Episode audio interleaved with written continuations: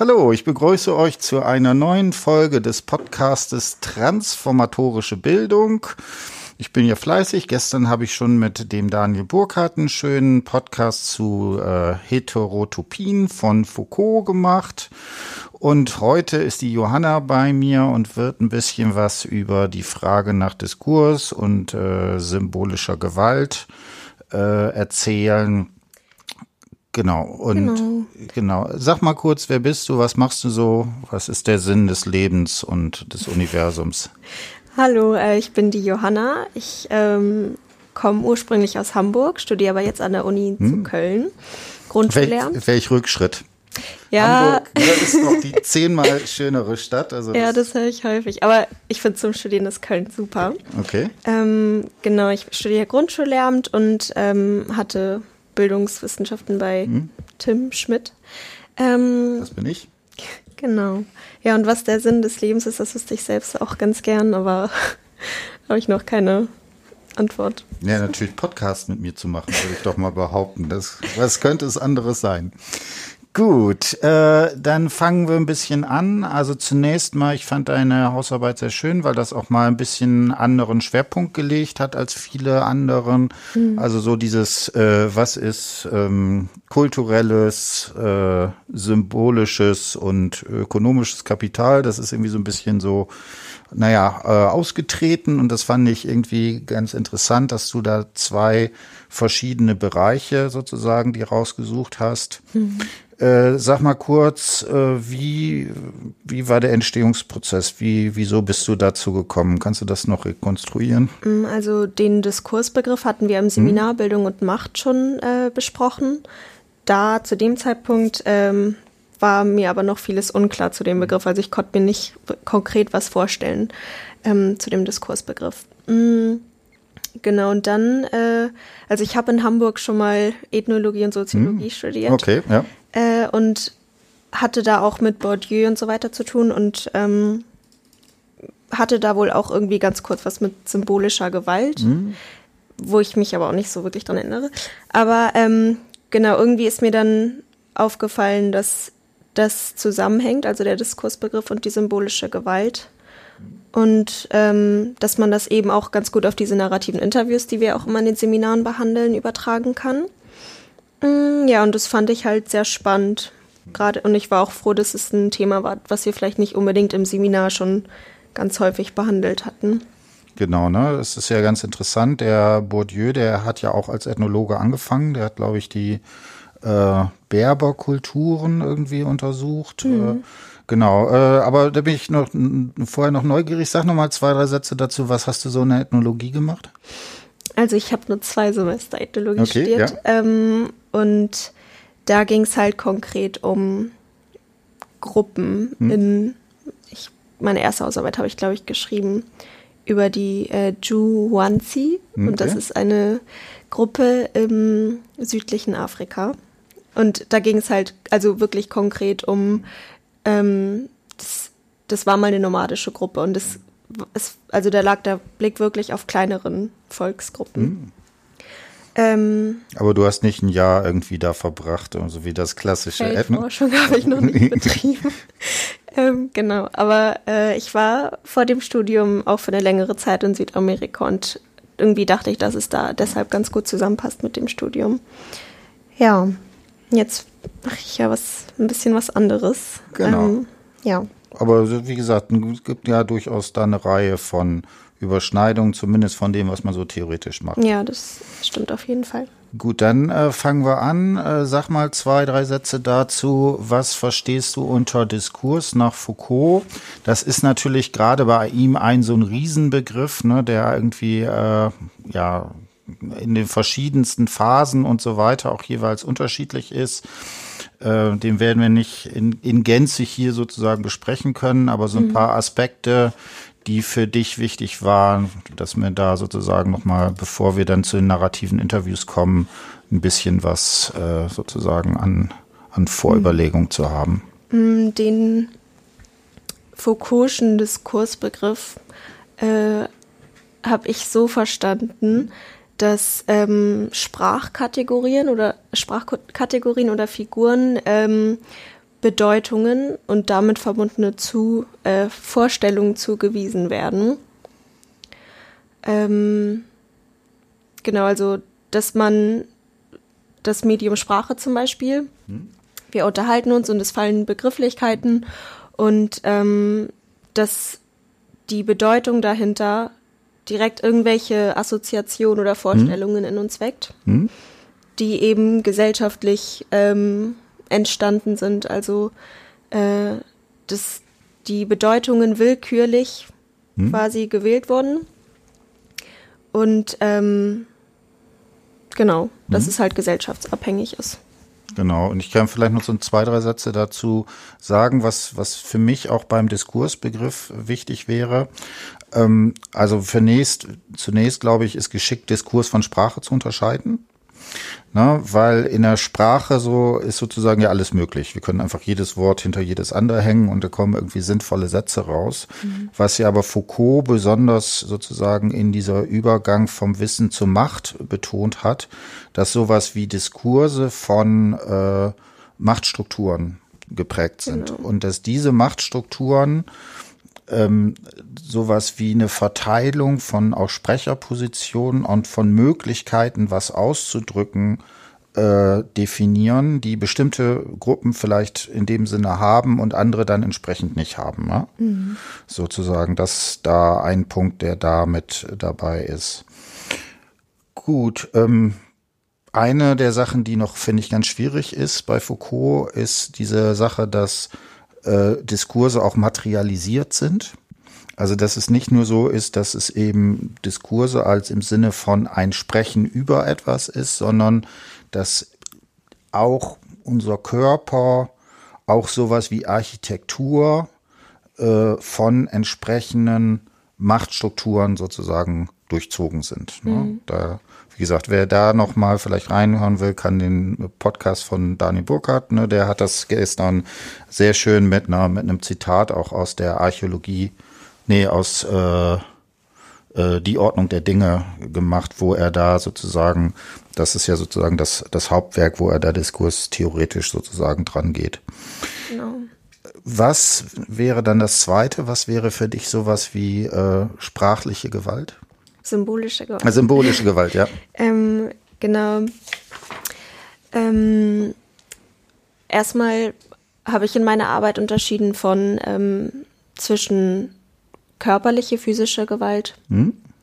und dieser symbolischen Gewalt, die nicht unbedingt brutal, aggressiv hm? und ähm, in erster Linie merklich ist, hm? ähm, und auch Bourdieu selbst, also ich beziehe mich die ganze Zeit hm. auf Bourdieu, ähm, bezeichnet die symbolische Gewalt als eine sanfte, unmerkliche Gewalt, die man anerkennt bzw. verkennt mhm. gleichzeitig auch. Ähm, ja, und die man irgendwie verinnerlicht und ähm, sich nicht unbedingt dessen bewusst ist, dass man sich dieser unterwirft. Mhm. Ähm, hast du eine Idee, wieso nennt er das, also ähm, Gewalt? Also, weil man könnte hier, ne, das ist ja genau die Frage, ne? Mhm. Also sowas wie körperliche Gewalt ist klar. Symbolische Gewalt, was macht das Gewalthafte sozusagen daran aus? Hm, ich glaube, das ist wieder diese Beziehung, dieses Herrschaftsverhältnis, wo es jemanden gibt oder jemanden, ein, eine Seite gibt, die ähm, eben über die Macht verfügt, diese mhm. Gewalt auszuüben mhm. und die andere Seite, die sich dieser unterwirft mhm. oder unterworfen ist. Mhm. Ja. Genau. Ne, also das, ne, du hast das ja am Beispiel und das ist ja bei, äh, bei Bourdieu, sorry, äh, auch relevant. Ne? Also zum Beispiel sowas wie äh, symbolische Gewalt gegen Frauen ne, wo es sozusagen in dem Kontext ja auch diese Asymmetrie sozusagen gibt in mhm. diesen Verhältnissen, die da mit drin ist. Und äh, natürlich auch sowas wie zum Beispiel Möglichkeiten, inwiefern ist man, man sozusagen Zugang zu öffentlichen Räumen, inwiefern ist man sozusagen auf das Private sozusagen reduziert, was da sozusagen auch mit äh, entsprechend reinspielt.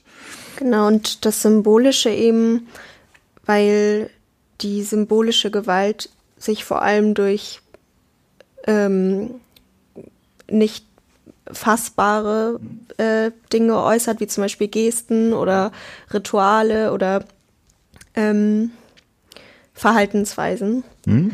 Ähm, genau, dass es halt nichts Greifbares ist, sondern eben symbolisch. Mhm. Genau, ähm, dann vielleicht noch zwei, drei Sätze. Du hast dann ja versucht, äh, so ein bisschen äh, Foucault und äh, Bourdieu sozusagen in eine Verbindung zu bringen. Mhm. Ähm, kannst du da nochmal zu sagen, wie diese zwei Begriffe sozusagen zueinander stehen? Ähm, ich denke, dass der Diskurs, der ja immer von ähm, gesellschaftlich konstruierten Bedeutungen, Bedeutungszuweisen ausgeht, ähm, die symbolische Gewalt beeinflusst, weil dieses Strukturelle in, diesen, in der symbolischen Gewalt äh, ja durch den Diskurs eigentlich bestimmt wird. Ich weiß nicht, ob das irgendwie verständlich ist. Ja, also ich glaube, man könnte halt so sagen, dass sowas wie symbolische Gewalt auf einer bestimmten Form einer diskursiven Ordnung beruht oder sich darauf sozusagen äh, rekurriert.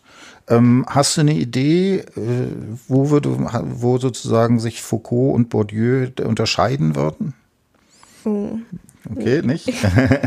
Dann sage ich das vielleicht nochmal. Also ich würde das so lesen. Ähm, das ist ein großes Thema, da kann man ganze Habilitationen drüber schreiben, aber sozusagen zur ersten Orientierung, dass bei äh, Foucault doch nochmal stärker betont wird, dass sozusagen sowas wie Diskurse, so Machtverhältnisse erst hervorbringen. Und bei Bourdieu scheint mir das von der Tendenz her eher so zu sein, dass hier die Macht tatsächlich etwas, sagen wir mal, gesellschaftlich fixierteres ist, was dann äh, symbolisiert wird. Mhm. Ne? Also das ist genau diese Fragestellung, bildet Sprache sozusagen Wirklichkeit ab oder erzeugt Sprache Wirklichkeit? Ne? Und äh, da würde ich sagen, dass das ist jetzt nicht, also die haben das natürlich beide irgendwie in äh, äh, sich da sehr mit beschäftigt, aber von Tendenz würde ich sagen, dass Bourdieu nochmal vielleicht ein bisschen stärker betonen würde, dass sowas auch wie symbolische Gewalt auf ganz konkreten äh, äh, Machtverhältnissen beruht und wohingegen Foucault sagen würde, es ist, ist, quasi andersrum, die Machtverhältnisse erzeugen das quasi mhm. erst. Genau. Das wäre so eine erste Orientierung. Gut, dann haben wir so ein paar Überlegungen zu diesen Begriffen dabei. Du hast dir dann äh, drei narrative Interviews sozusagen rausgesucht. Äh, ne? Ähm, da würde ich jetzt sagen, dass wir vielleicht zu Anfang tatsächlich die Interviews noch mal kurz äh, was dazu sagen, was da so drin ist und dann ne, hast du nachher ja in, in der Analyse das versucht irgendwie zusammenzufassen, was sozusagen da die, die verschiedene Sache ist.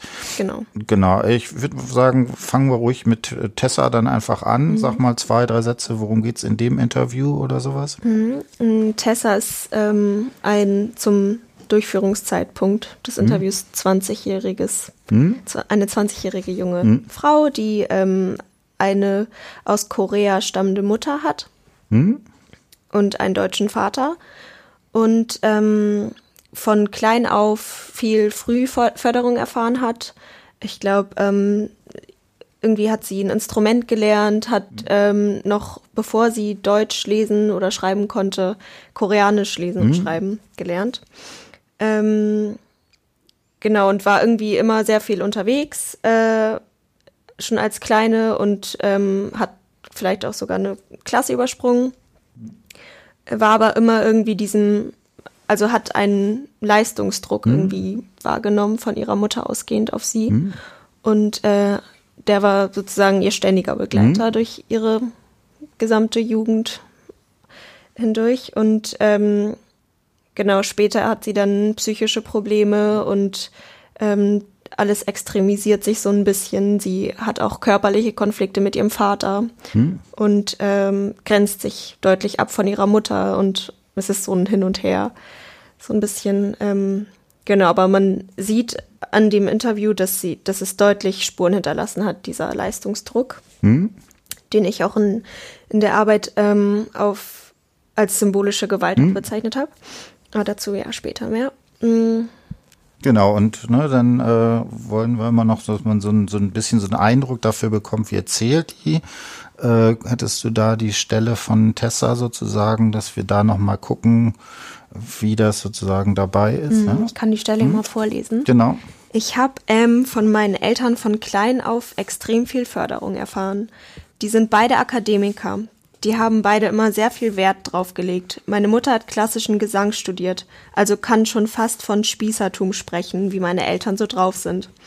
Ähm, dann bin ich in die Grundschule und ich konnte schon Koreanisch lesen und schreiben. Deutsch nicht, aber ich hatte auch schon Klavierunterricht und alles.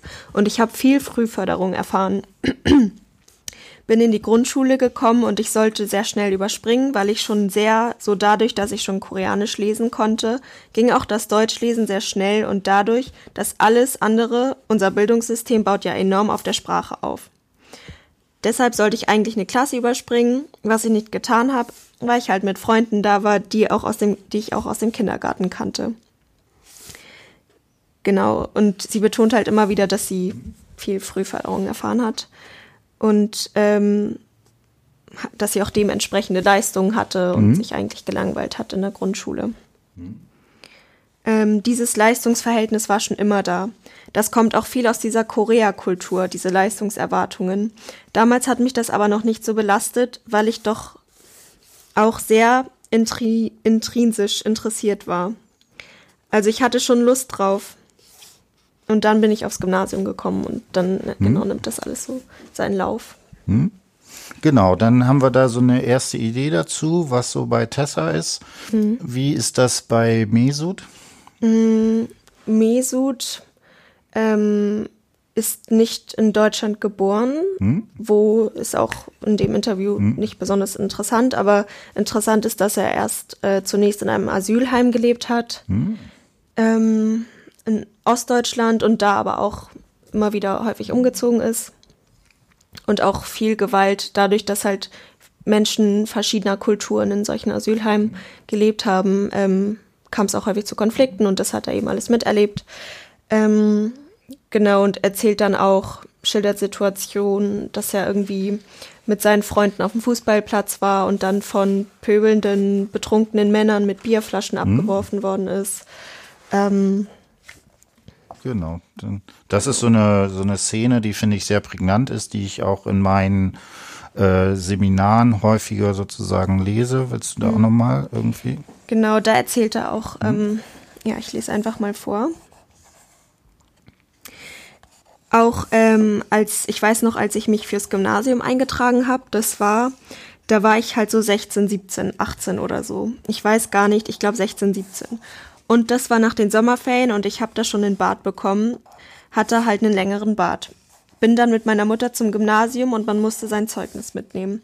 Und äh, damit man sich da einschreiben kann, und dann gehe ich da so hin, meine Mutter trägt ein Kopftuch, ich habe so ein bisschen längeren Bart und bevor wir da schon in die Tür so reinkommen, weil an dem Tag war die Schule zu, war nur für diese Veranstaltung offen, dass man sich einschreibt meinte schon so ein Lehrer zu mir, hier kann man sich aber nur einschreiben, wenn man einen Realschus Realschulabschluss mit besser als zwei, zwei irgendwas hat. Also man hat gleich schon dieses, okay, ihr seht schon anders aus und äh, vielleicht probiere ich es gar nicht erst und so weiter gemerkt.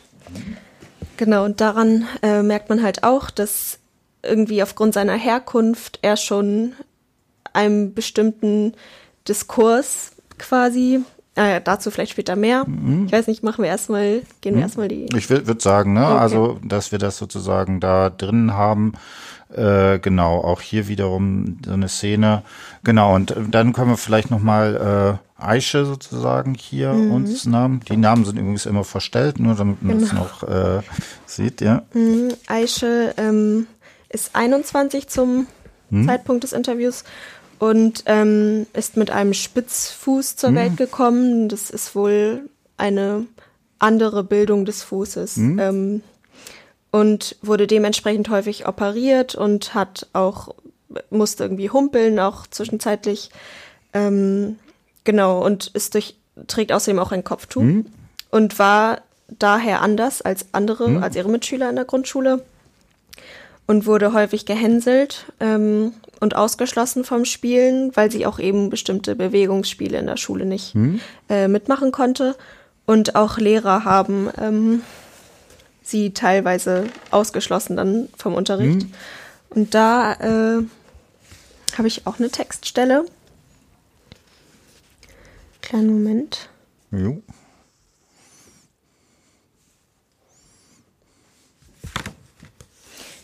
Ähm, ja, bei so Spielen, wo man halt laufen, wie zum Beispiel fangen oder springen oder auch irgendwas machen musste, dann durfte ich da immer auf der Bank sitzen. Auch bei Lehrern, die haben mich dann immer, die haben gesagt, es wird schwer für dich, bleib du lieber am Rand.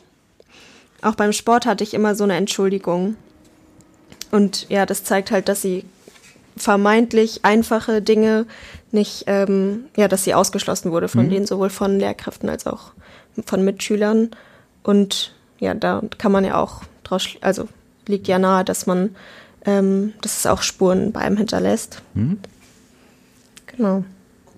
Ne, dann haben wir jetzt äh, zwei, also drei Interviews. Äh, spannend sind, ist, dass die ja äh, alle völlig anders sozusagen strukturiert sind. Ne? Also die so, es geht jetzt halt nicht um sowas wie eine inhaltliche Ähnlichkeit. Genau. Und was wären aber sozusagen jetzt die Sachen, wo du sagen würdest, das ist für dich sozusagen dieser diskursive Aspekt und der jeweils äh, äh, Aspekt der symbolischen Gewalt sozusagen, der da für dich sozusagen relevant ist? Also bei der Untersuchung der drei narrativen Interviews habe ich äh, diese beiden Aspekte, Diskurs, Begriff und symbolische Gewalt, bei jedem Interview feststellen können. Ähm, ja, ich, ähm, also gemeinsam haben die drei Interviews, dass sie, dass die drei Interviewten ähm, alle symbolische Gewalt erfahren haben. Mesut und Tessa auch körperliche Gewalt. Ähm, genau, und dann ist halt auch noch interessant festzustellen, dass sie unterschiedlich darauf reagieren. Und ähm, genau. Ähm, ja, zunächst habe ich bei Tessa eben festgestellt, dass, also das geht ja aus dem Interview hervor, dass sich ihre Mutter, die sie auch selbst als Powerfrau bezeichnet, ähm, die eine enorme, einen enormen Einfluss auf Tessa hat und Tessa durch sie einen Leistungsdruck entwickelt. Ähm, und da habe ich halt festgestellt, dass die symbolische Gewalt sich da äußert, weil das ja dieser Leistungsdruck Einfluss nimmt auf ihr, auf ihre Wahrnehmungs, auf ihre Wahrnehmung und ihre Vorstellungen und dass sie irgendwie beherrscht wird von diesem Leistungsdruck. Also später driftet die, sie dann so ein bisschen ab und sie bezeichnet sich selbst dann auch als Problemkind und zu den Außenseitern gehörend. Und ja, da wird es halt ganz deutlich, die symbolische Macht. Und da habe ich dann halt noch festgestellt, dass, wie, wie sie sich selbst bezeichnet als Problemkind und Außenseiter, ähm, dass das halt auch, wie sie sich dann verhalten hat, dass da die diskursive Macht irgendwie auch ähm, deutlich wurde, weil sie sich dann halt dem Diskurs äh, Außenseiter mit ihrem Lebensstil irgendwie angepasst hat. Genau. Sag noch mal kurz, worin würdest du genau die symbolische Gewalt sehen? Also wäre jetzt, äh, wäre überall, wo es äh, Leistungsdruck gibt, wäre das schon symbolische Gewalt? Hm,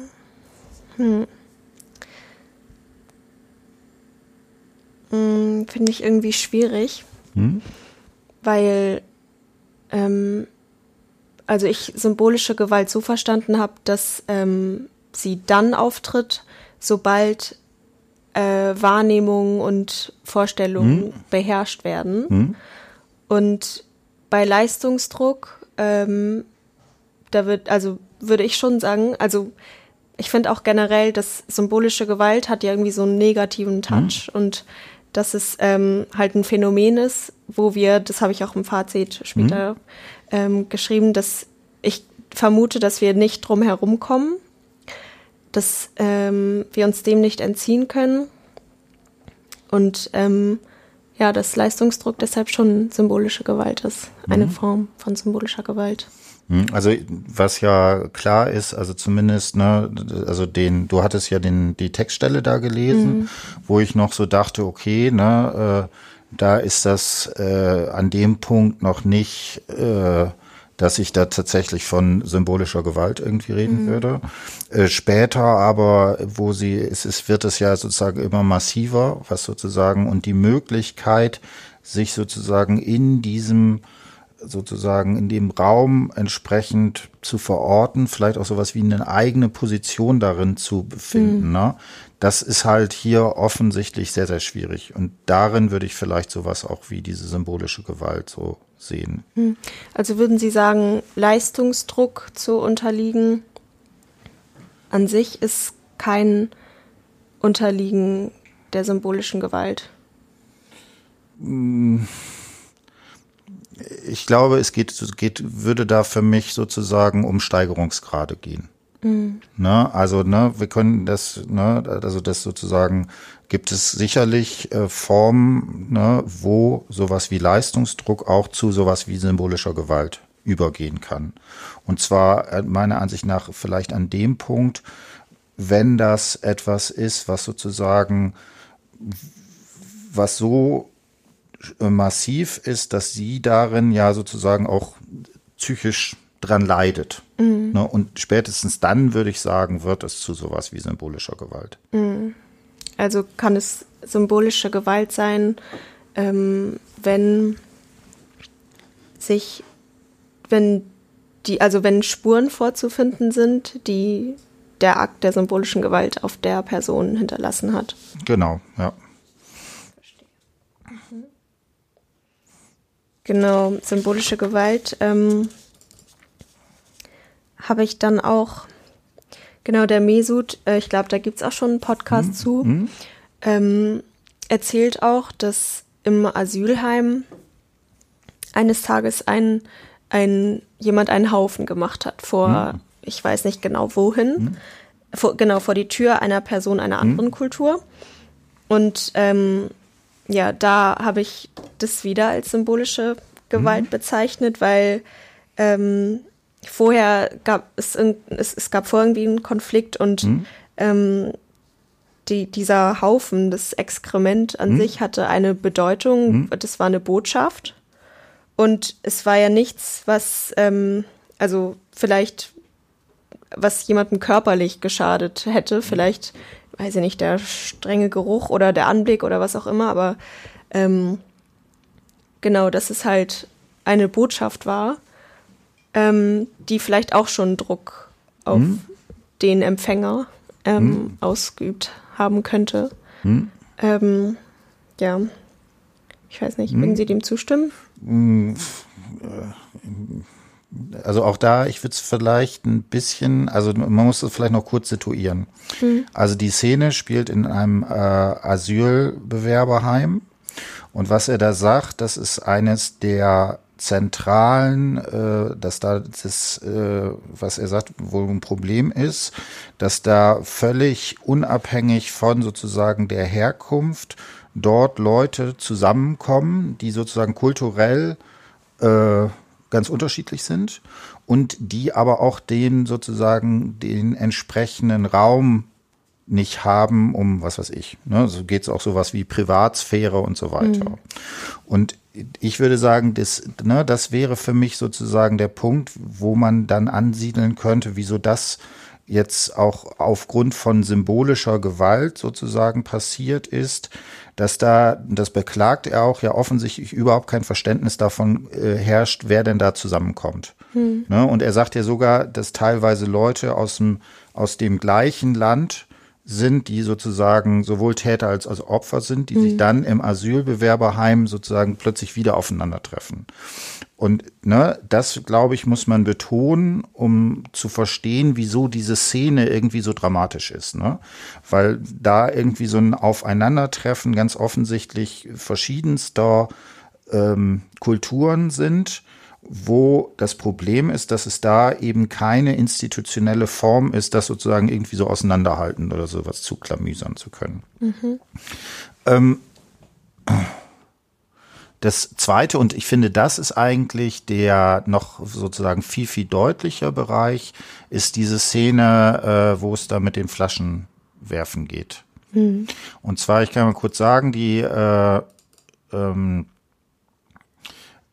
äh, Situation ist so, die äh, spielen sozusagen als Kinder irgendwie Fußball und dann gibt es da äh, eine Reihe von alkoholisierten Erwachsenen, die äh, irgendwie Flaschen werfen und die sozusagen über den Zaun auf die Kinder werfen. Mhm.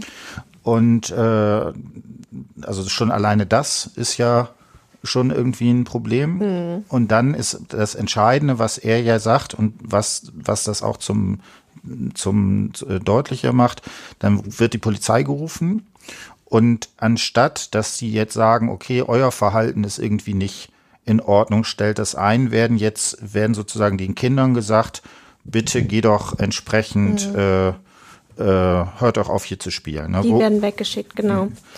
Genau, und ich finde, das ist für mich, also da würde ich sagen, okay, da ist, ist sowas ganz deutlich, dass es da sowas wie symbolische Gewalt gibt mhm. und wo man auch diese sozusagen diese Unterschiedlichkeit in den Positionen, das würde ich sagen, ist ja ganz wichtig sozusagen, da auch mit drin so hat. Mhm. Ja, genau. Ähm, ich habe da auch die alkoholisierten hm? Erwachsenen, hm? die die Flaschen geworfen hm? haben, ähm, die da erzählt Mesut auch, dass sie die ganze Zeit schon am Pöbeln hm? waren und am Beleidigen. Hm?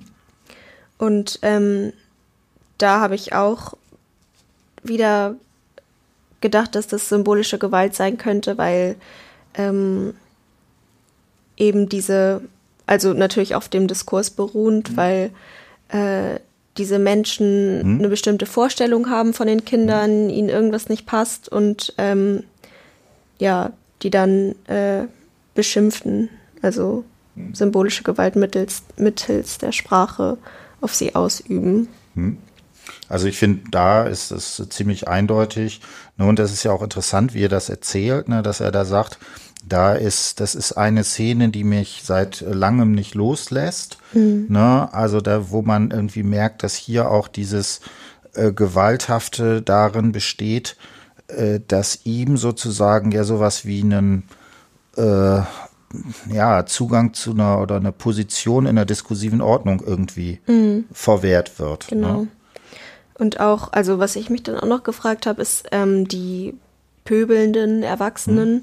ähm, die unterliegen ja auch ganz klar einem Diskurs. Mhm. Und in der Hinsicht werden sie dann doch auch als Opfer zu bezeichnen, weil sie sich dem fügen. Oh, das musst du nochmal sagen. Also ähm, dadurch, dass sie ein bestimmte, eine bestimmte Auffassung haben von Kindern mit Migrationshintergrund oder generell ähm, ausländischen Menschen, ähm, dass sie ein bestimmtes Bild von denen haben und das eben der Anlass ist, zu pöbeln. Und mit dieser Aktion erweisen sie sich doch auch eigentlich als dem dieser, diesen Vorstellungen, Bedeutungszuweisungen unterlegen. Hm.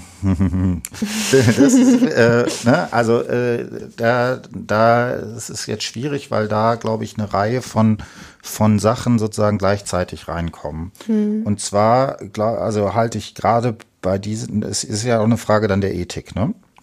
Und äh, ich finde, dieses Verhalten dieser äh, Erwachsenen ist ja überhaupt nicht äh, rechtfertigbar. So. Und ne, deswegen ist hier, haben wir eine ganz klare sozusagen Täter-Opfer-Unterscheidung, gerade in dem Beispiel.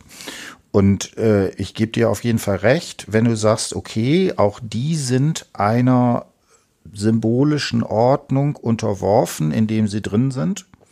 Aber spätestens in dem Moment, wo sie selber so eine Form der symbolischen Gewalt äh, produzieren, also ich habe da einfach ein ethisches Problem damit mhm. zu sagen, die sind auch äh, Opfer von symbolischer Gewalt. Ja, im Sinne, also ich meinte das jetzt auch nicht Opfer, das ist ja meistens so ein Begriff, mhm. der, wo dann irgendwie mhm. Mitleid ausgelöst ähm, wird. Aber ich meinte jetzt einfach nur, dass sie dem System unterlegen sind. Mhm. Ja, äh, aber gleichzeitig davon profitieren. Ja, genau. Ne, also das ist, also natürlich, ne, und das ist natürlich so Sich dieses, das zunutze machen. genau, dieses Diskursive, man ist sozusagen immer in diesen äh, Formen, also Gefangen. In, in, genau, ne, aber natürlich würde ich sagen, gibt es schon noch sowas wie entsprechend dann noch Spielräume, wie man da entsprechend drauf äh, reagiert. Genau, dann gibt es eine nächste Situation. Mm, Das habe ich auch gerade vorgelesen, dass die Lehrkraft dann äh, ihn nochmal darauf Aufmerksamkeit, äh, aufmerksam macht, dass man eine bestimmte Leistung erbracht haben muss, um im Gymnasium aufgenommen zu werden. Und da hat er ja auch selbst beschrieben, dass er in der Pubertät ein Bart bekommen hat und seine Mutter ein Kopftuch trägt und ähm, dass das halt so der Auslöser dafür ist, dass der die Lehrkraft so ein Bild von den von Menschen, die ein Kopftuch tragen oder von dieser Kategorie, sage ich einfach mal, haben und dass er deshalb diese ähm, ja das äußert. Dass es auch wieder ein Zeichen ist, dass also das diskursive Verständnis dadurch verdeutlicht wird. Ähm, genau und ob das symbolische Gewalt ist. Also in, in, in der Szene würde ich tatsächlich auch wiederum sagen, ne, also die Szene ist folgende. Äh, ne, ähm, die kommen im Gymnasium an, er will sich anmelden und dann sagt ein Lehrer, sie brauchen hier gar nicht zu warten, weil man mindestens eine 2,0 hat, um sozusagen hier angenommen zu werden. Sprich, es wird implizit unterstellt, dass ähm, äh, er, weil er so aussieht, wie er aussieht, eben keine bessere Note hat. Und ich würde sagen, ne, und vielleicht hat der Lehrer das auch nicht böse gemeint oder wie auch immer. Ich würde aber sagen, das ist deswegen symbolisch kann, ne, ist symbolische Gewalt, was hier ausgeübt wird, vielleicht auch unbewusst oder wahrscheinlich sogar unbewusst, weil dieses einerseits sozusagen diskursiv ist und gleichzeitig wir natürlich gerade zum Beispiel in unserem Schulsystem solche Formen entsprechend sozusagen reproduzieren. Ja, also ich habe das ganz häufig so, wo man sowas hat wie, ja, der Ausländer kommt ja, der gehört ja auf die Hauptschule oder sowas in die Richtung. Genau. Solche Sprüche hat man häufig und damit, das wäre für mich genau dieses Kriterium, dass das, was hier sozusagen sprachlich passiert, auch auf sozusagen einer ungleichmäßigen Verteilung von Machtpositionen beruht. Und dass dadurch sozusagen diese Wirkungsmächtigkeit auch erzeugt wird. Oder auch ähm, dass beherrschende Gruppen, mächtige Gruppen, Klassen ähm, Maßstäbe vorgeben oder festlegen, an denen sich Lehrkräfte beispielsweise orientieren und die auch wiederum auf Schüler und Schülerinnen übertragen. Das ist generell, glaube ich, immer symbolische Gewalt. Genau, ne? Also da diese Ungleichverteilung, ne, das, also das würde ich auch sagen, das macht sozusagen noch so ein bisschen den Unterschied zwischen vielleicht Bourdieu und Foucault aus, ne, dass man mit Bourdieu wahrscheinlich ein bisschen stärker betonen würde, dass diese Formen, die hier der, diese Ausführung der symbolischen Gewalt eben auf vorhergehenden gesellschaftlichen Strukturen sozusagen beruhen, die das überhaupt erst ermöglichen. Genau, und dann, was vielleicht noch zum, an Mesuts Interview zum Diskursbegriff passt, ist, dass er dann irgendwann eine deutsche Freundin, eine deutsche feste Freundin hat und ähm, es dann um das Aufeinandertreffen ihrer Mutter und seiner Mutter geht. Und sein, ihre Mutter ist wohl eine Anwältin und seine Mutter eine, in Anführungsstrichen, bloße, einfache Hausfrau. Und dass er schon ähm, dieses Treffen irgendwie vermeiden wollte oder so. Und das beruht ja auch wiederum, also wieder auf Diskursen, weil eben dieser, der Beruf Anwältin mit Ansehen und irgendwie was Guten konnotiert ist, während der, ja, der Begriff ein, einfach Hausfrau, da hat man ja direkt klare Vorstellungen, wie das aussieht und da wird meist so ein bisschen, die Aufgaben werden meistens runtergespielt. Genau da zeigt sich wieder der Diskurs, das Diskurskonzept. Also da finde ich tatsächlich auch, ne, auch dieses Habitus-Konzept von Bourdieu ganz stark, ne? weil das ist so ganz typisch, ne, dass da die offensichtlich, ne, die Eltern habituell extrem unterschiedlich sind, ne, und deswegen auch ne, fast bis zu einer Angst, wie das denn passiert, wenn die jetzt mhm, aufeinandertreffen, genau. worüber können die reden und so weiter. Also da finde ich, wäre, würde ich tatsächlich den Habitus ganz stark sozusagen an dem Punkt auch machen. Mhm. Mhm. Genau. Ähm, ja, dann würde ich mit Aische loslegen. Ähm, ja, dass sie eben immer bestimmt auf eine bestimmte Art und Weise angeschaut wird von ähm, Mitschülern, Mitschülerinnen und auch erwachsenen Menschen. Mhm. Dass sie immer wieder Kommentare hört und auf diese Weise sich diskriminiert fühlt. Mhm. Und ähm, da wieder Opfer von symbolischer Gewalt wird, weil es eben verübte Gewalt ist durch Gesten, Mimiken, Sprache wieder.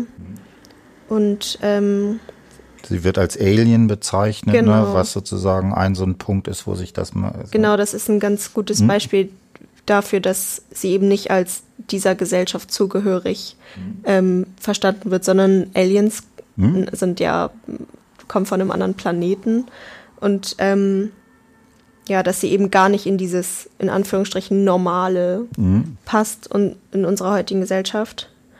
Und dass sie eben auch immer wieder das zu spüren bekommt. Also das entspricht auch auf der einen Seite wieder dem Diskurs und auch der symbolischen Gewalt. Mhm. Genau, und dadurch, dass sie sich aber, also man merkt im Interview, sie wird sich immer wieder dessen bewusst, dass mhm. sie diskriminiert wird. Und da habe ich mich halt, da habe ich hinterfragt, ob das denn dennoch symbolische Gewalt ist, wenn sie ähm, das sich dessen bewusst wird und auch äußert, dass sie es anders machen möchte und ähm, sie später ihren Kindern Toleranz irgendwie vermitteln mhm. möchte und denen immer wieder sie daran erinnern möchte, dass es Menschen gibt, die eben anders sind und dass Andersartigkeit aber auch dazugehört zu der Gesellschaft. So, und dann habe ich mich auch gefragt, ob das, wenn sie sich dieser ge symbolischen Gewalt nicht fügt, sondern probiert, einen anderen Weg einzuschlagen, ob das dann überhaupt noch symbolische Gewalt ist. Hm, ich würde sagen, ja. also, ähm, mhm. also ich finde gerade, wenn, wenn, wenn man auch diese drei Interviews irgendwie nebeneinander liest, legt, finde ich, dann ist ja das Interview mit Aische diejenigen, die tatsächlich am meisten abkriegt, würde ich mal sagen. Ne, also ähm, wo es eben ne, genau einerseits sozusagen äh, diese äh, Missbildung ist, sie trägt sie auch ein Kopftuch, glaube ich. Ja, sie trägt auch, trägt ein, auch ein Kopftuch. Also wo man schon dieses Doppelte hat, einerseits irgendwie diese, ähm, äh, weiß ich nicht, wie man das am geschicktesten ausdrückt. Äh, In Anführungsstrichen Fehlbildung. Hm, genau, die, ne, die sie sozusagen. Körperliche Einschränkung und ihr Erscheinungsbild halt durch das. Genau. Ähm, Ne, und wo sie dann, ne, du hast ja hier auch sowas äh, diskursive Bedeutung von abnormal und andersartig, ne? Mm, genau. Ne, und da würde ich sagen, also gerade bei ihr finde ich, ist das ja sozusagen massiv, welcher, in welchem Maße sie symbolischer Gewalt von ihren Mitschülern, ich weiß nicht, gibt es auch eine Szene mit Lehrern oder so? Ja, genau, die ich auch zu Anfang okay, genau. vorgelesen hatte, dass ja sie eben immer wieder daran erinnert wird, mhm. dass sie das nicht kann und mhm. auch dann direkt gleich am Rand bleiben mhm. soll und es nicht mhm. irgendwie in, ihre, in, ihrem eigenen Tempo probieren sollte mhm. oder was auch immer. Mhm. Also ich würde schon auf jeden Fall sagen, dass sie da symbolischer Gewalt ausgesetzt ist. Aber natürlich hat man immer die Möglichkeit, äh, entsprechend darauf auch zu reagieren. Ne? Und äh, na, sie versucht ne, in so einem äh, ja eigentlich ganz klassischen Bildungsideal. Ne? Du hast jetzt gesagt, sowas wie, äh, ne, dass man versucht, so Toleranz zu vermitteln oder sowas. Das ist ja auch, was sie einfordert. Ich glaube, mhm. da gibt es da nicht eine Stelle, wo sie auch noch sowas sagt. Äh, man darf doch die Leute nicht so aufgrund dieser Eigenschaften so ähm, bewerten oder so. Genau, also ähm, es gab wohl irgendwie mehrere Ereignisse im Bus, dass äh, dann kleine hm. Kinder hm. auf sie gezeigt haben und ihre Eltern gefragt haben, guck mal Mama, die hm. sieht anders aus, hm. was auch immer. Und dass die Eltern dann völlig ignorant gesagt haben, ja, guck da nicht hin oder hm. irgendwas anderes. Und ähm, ja, dass sie dann daraufhin auch sagt, dass sie ihren Kindern oder generell Kindern eben vermitteln würde oder eben sagen, ja, guck da hin und, und denen das irgendwie erklären, dass sie wissen, was es ist, dass sie eben beim nächsten Mal mhm. Bescheid wissen und vielleicht nicht mehr so mit dem Finger auf die mhm. Leute zeigen. Genau. Aber gibt es auch eine Textstelle zu? Mhm. Soll ich das mal vorlesen? Machen, ja. Ich würde sagen, pass mal auf, Kind. Auch wenn deine Mutter da jetzt nicht so drauf reagiert, ist es wichtig, das zu wissen. Es gibt immer solche Menschen, du kannst vor denen nicht weglaufen. Du begegnest diesen Leuten die ganze Zeit. Mit der Zeit muss er, das Kind, lernen, weil es gibt immer mehr solche Menschen und die gehören in unsere Gesellschaft. Auch wenn derjenige eingeschränkt ist, sich anders verhält, anders geht, anders aussieht, anders spricht oder andere Mimiken und Gestiken verwendet. Genau. Hm? Das war das. Gut.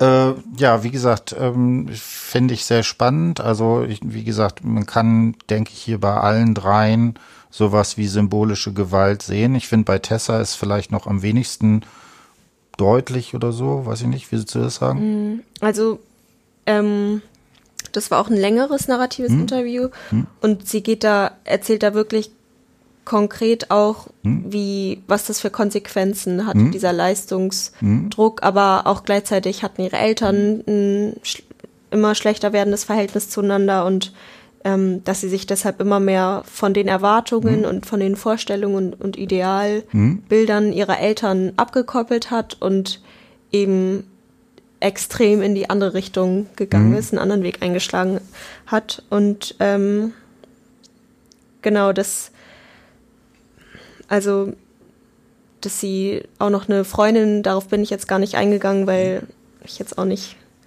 äh, zu viel schreiben wollte zu dem Thema, aber dass ähm, sie noch eine Freundin kennengelernt hat übers Internet, die ähm, irgendwie äh, Borderline hatte und mhm. dann auch irgendwie ganz, also auch symbolische Gewalt auf Tessa ausgeübt hat, indem mhm. sie ihr auch ganz viel Druck gemacht hat, dass und Drohungen, dass sie sich irgendwie selbst umbringen würde oder so.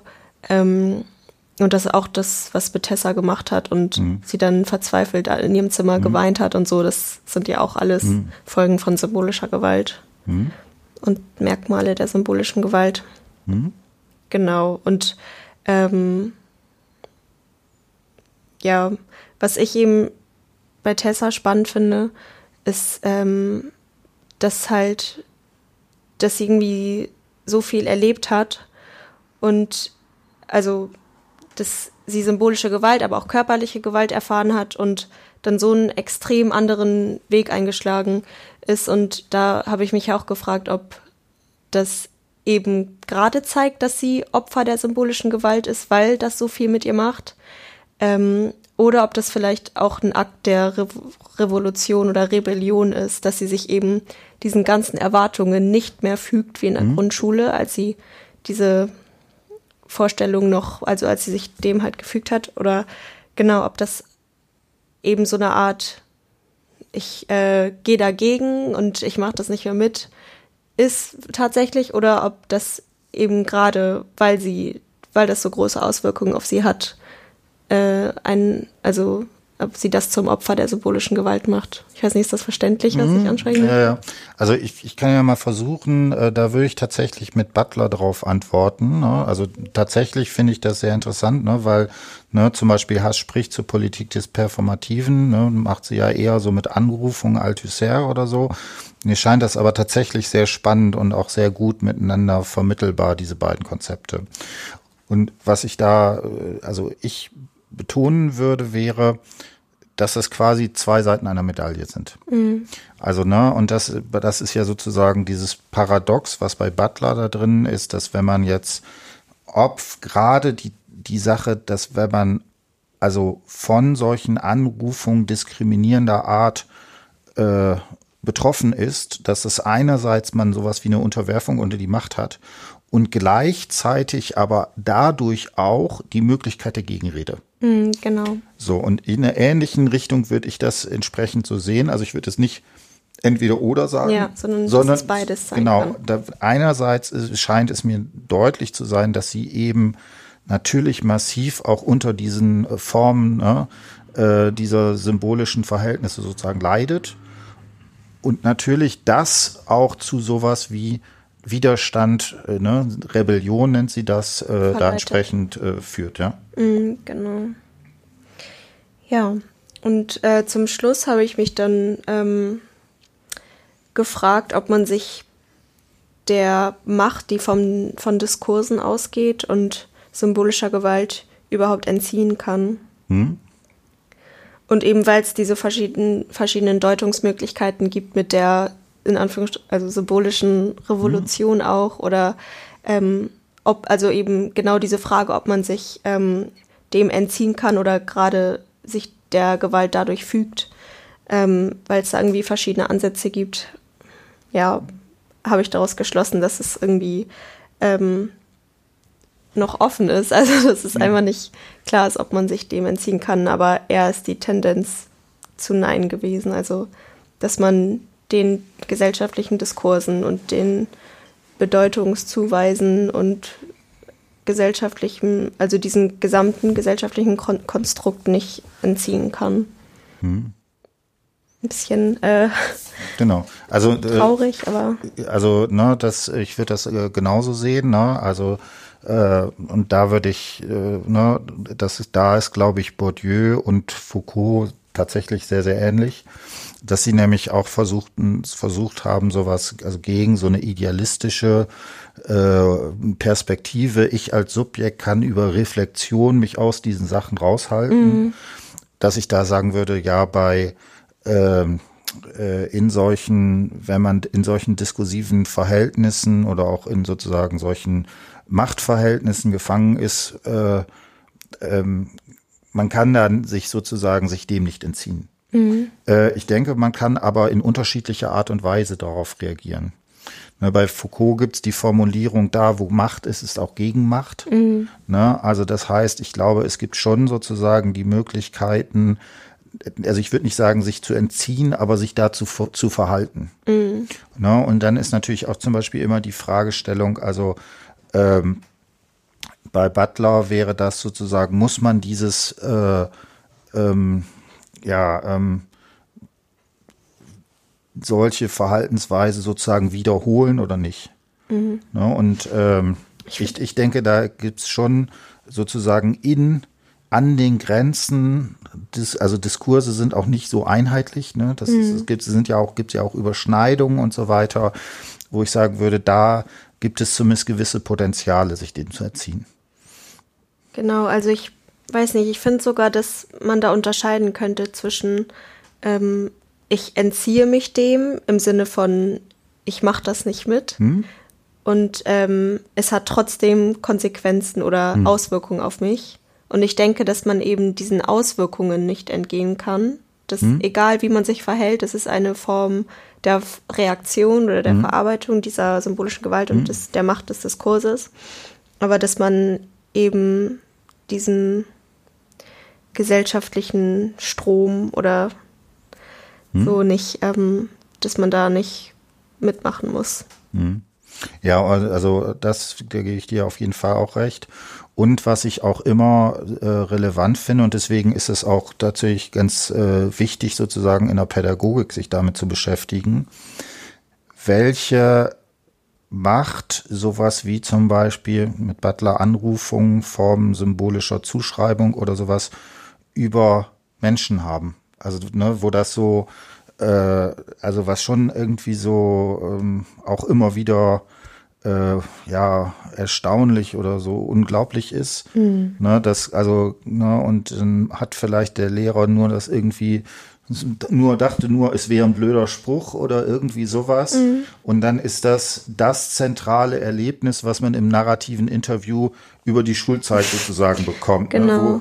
Wo, wo man halt sieht, welche Wirkungsmächtigkeit sowas wie Lehr symbolische Verhältnisse da entsprechend ja, drin haben. Die häufig eben von hm. Lehrkräften auch, also gerade Lehrkräfte hm. oder auch, ähm, ja, sind, haben einen riesen Einfluss hm. einfach auf, hm. ähm, auf sowas. Hm. Also da würde ich tatsächlich auch äh, theoretisch vielleicht nochmal auf die Psychoanalyse eingehen weil, ne, weil man da mit den psychoanalytischen Sachen einfach sehr stark betonen kann, dass wir als Menschen eben äh, auf einer fundamentalen Art und Weise auf den anderen sozusagen angewiesen sind. Mhm. Ne? Und das ist, äh, dass wir nur immer sowas wie eine Illusion von sowas wie einer wie eines Selbstbewusstseins oder sowas haben. Und ne, das eben äh, die Voraussetzung dafür ist, äh, dass solche Sachen eine solche Wirkungsmächtigkeit dann entfalten können. Genau, und dass man vielleicht sich auch also dessen bewusst wird und anfängt, mhm. ähm, Verhältnisse zu hinterfragen. Mhm. Gerade weil es ja eigentlich in unserer heutigen Gesellschaft so Individualität oder Selbstbestimmung und so eigentlich ganz an ganz großer Stelle steht. Mhm. Aber ist halt die Frage, wie viel da von Fremdbestimmung ausgeht. Genau, ne? also das, das wäre genau gerade auch von Foucault, dessen äh, großes, äh, ne, der, dem das ja ganz offensichtlich auch äh, einen Riesenspaß macht, immer wieder aufzuzeigen, ja, glaubt ja nicht, ne, dass, genau, dass das ihr dieses frei und selbstbestimmt seid, sondern äh, da sind immer noch äh, Strukturen da drin. Wie heißt dieser wichtige Satz?